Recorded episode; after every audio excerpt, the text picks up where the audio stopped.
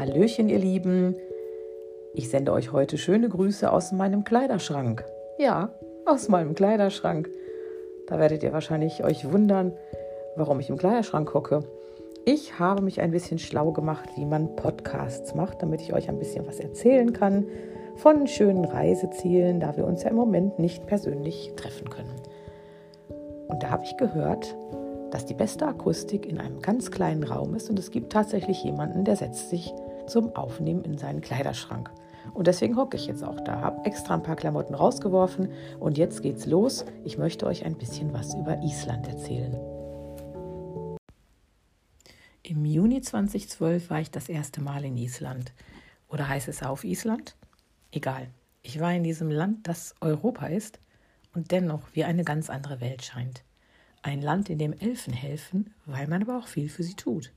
Zum Beispiel Straßen extra so führen, dass sie die Elfenbehausungen auch nicht stören. Ein Land, in dem man vergammelten Hai isst. Und mein Mann behauptet immer noch, es hat ihm sogar geschmeckt. Ich habe dankend abgelehnt. Island hat auch andere Spezialitäten, auf die ich zurückgreifen kann. Ein Land, in dem man die Telefonbücher nach Vornamen sortiert. Und jeder spricht sich auch beim Vornamen an und das gilt auch für den Präsidenten. In diesem Sinne, Angela, was wünsche ich mir von dir? Aber ach, lassen wir das. Was ich mir aktuell von der Regierung wünsche, bekomme ich sowieso nicht.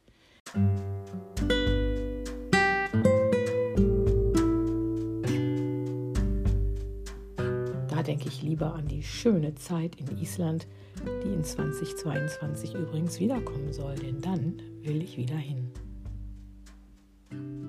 Land voller Lebenskünstler, wo viele Menschen zwei bis drei Jobs haben. Das muss ja auch alles von nur 364.000 Einwohnern erledigt werden. Und diese Lebenskünstler treffen sich bevorzugt gerne in 40 Grad heißen Quellen. Davon haben sie dort doch genügend. Wie gesund klingt das denn? Also ich finde, die Isländer sehen auch alle sehr frisch und gesund aus. Liegt das auch an diesem sauberen Wasser? Auch am Kranawatten? Kranwasser, das man bedenkenlos trinken kann und sich damit übrigens eine Menge Reisekosten erspart. Es ist ohnehin schon sehr teuer in Island. Aber wie sollte es auch anders sein? Es muss ja viel importiert werden. Das Land gibt nicht ganz so viel her, um alles Mögliche hier anzubauen. Allerdings habe ich in einem Bericht aus dem Jahre 2019 gelesen, in dem ein Isländer bemängelt, dass Island gar nicht so teuer sein müsste. Er hat aufgelistet, um wie viel Prozent die verschiedensten Waren in Island teurer sind als sogar in Dänemark oder Norwegen, die bekanntermaßen ja schon wahnsinnig hochpreisig sind. Aber er hat letztlich nur bemängelt und blieb die Erklärung schuldig, warum es so viel teurer ist als in der EU. Apropos EU. Seit 2010 zählt Island zu den offiziellen Beitrittskandidaten der EU. Ist irgendwie noch nichts draus geworden, oder? Warum eigentlich nicht? Vielleicht würde dann der Fisch billiger. Ein Produkt, von dem die Isländer wirklich viel haben. Und dennoch ist es teurer als in Ungarn oder Tschechien. Und die liegen noch nicht mal am Meer. Das verstehe wer will. Wer Island bereisen will, fliegt entweder nach Reykjavik oder kommt mit der Fähre an der Ostküste an. Und in der Regel umrundet der Reisende die Insel einmal auf der Ringstraße Nummer 1. Hier liegen wie zufällig auch alle wichtigen Sehenswürdigkeiten. Wobei ganz Island ist eine einzige Sehenswürdigkeit. Das ganze Land ist sehenswerte Natur. Und die habe ich bei meiner ersten Reise erst am zweiten Tag schätzen gelernt.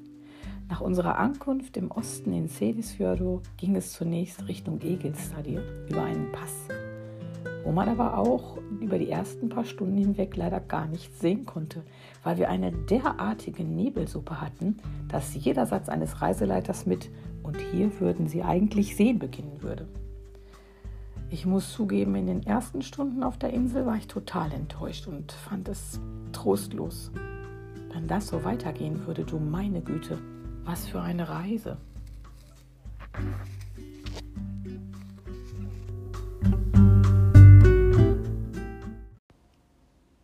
Mann war fasziniert. Aber von was? Er sah doch gar nichts und musste als Reisebusfahrer sowieso seinen Blick nur auf dem Asphalt haben. Apropos Asphalt. Die Ringstraße ist durchasphaltiert, bis auf 30 Kilometer, die aber sicher mittlerweile auch gepflastert sein dürften. Es lässt sich also wirklich gut fahren. Und wenn man einmal von der Ringstraße abfährt, hat man Schotterpisten, die aber auch gut festgefahren sind, um keinen Achsbruch zu erleiden. Wir haben das mit einem 12-Meter-Bus ausprobiert und ihn heile nach Hause gebracht. Dann ist das mit dem Pkw kein Problem. Dennoch, gute Vorbereitung ist alles und ins Hochland bitte nicht mit normalem Pkw und vor allem eher nicht ungeführt und nicht zu wagemutig.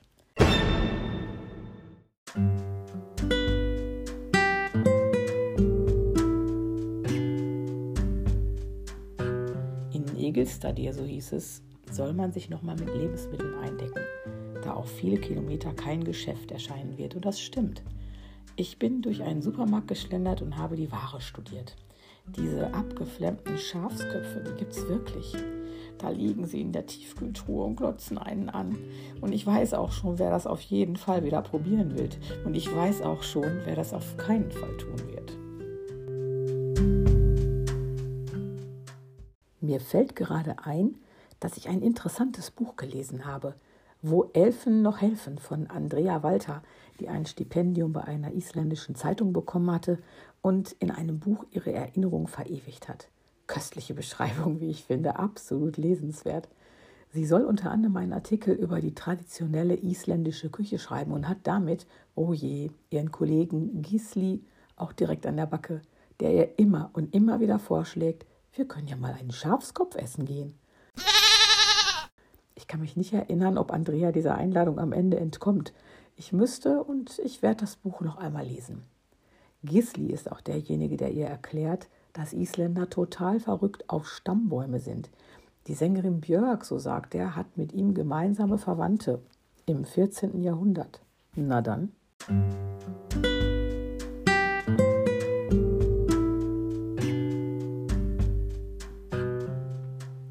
In Egelstadir haben wir dann vorsichtshalber so eine Art Imkerhüte gekauft. Die hat mein Mann an der Tankstelle gefunden. Ein Mückenschutz. Immerhin kommen wir am selben Tag noch am Mühwattensee vorbei, also übersetzt der Mückensee. Auch wenn in allen Büchern zu lesen ist, dass nur die Kriebelmücke beißt und nicht die Zuckmücke, da möchte ich ungern vor einer Begegnung erstmal fragen, wen ich denn da vor mir habe. Dann verschanze ich mich gleich lieber unter so einem solchen Hut. Sieht auch ganz witzig aus.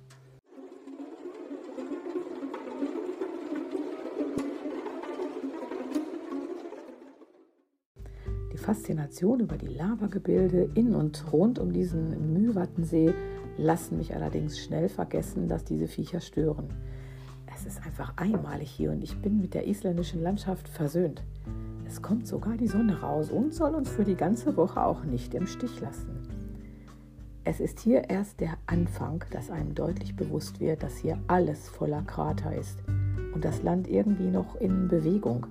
Erkaltete Lavamassen in bizarren Formen machen nur allzu deutlich, dass hier alles vulkanisch ist und aktiv.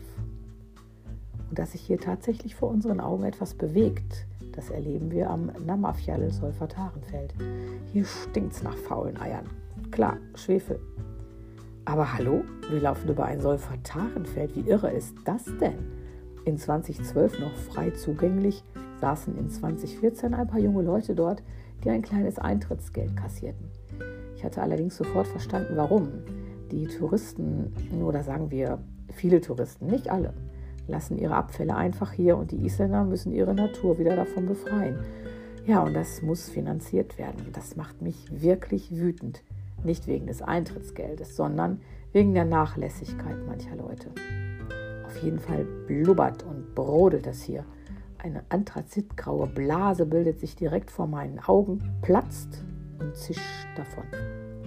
Hier könnte man tagelang über das Feld laufen, wohin man da auch immer kommen mag.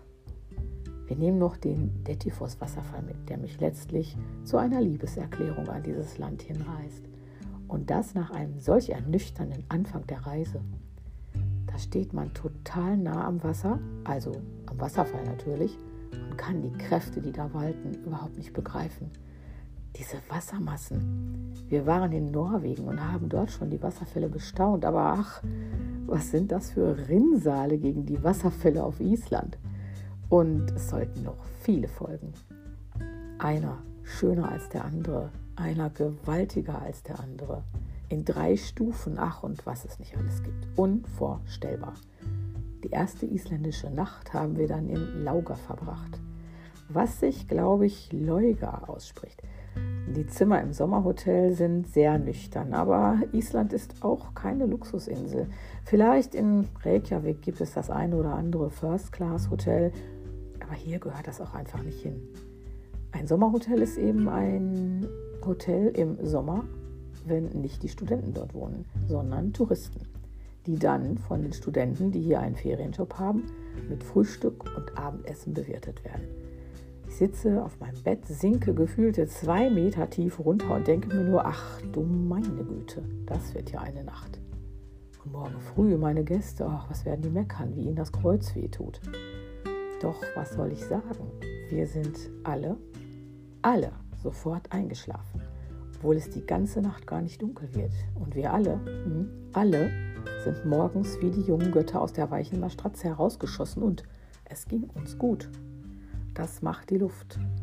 Die Luft ist einmalig, wenn auch manchmal schwefelhaltig und daher nicht so wohlriechend. Aber sie macht guten Schlaf. Und damit beende ich meine heutige Grüße aus dem Kleiderschrank. In der nächsten Folge geht es auf zur Wahlsafari.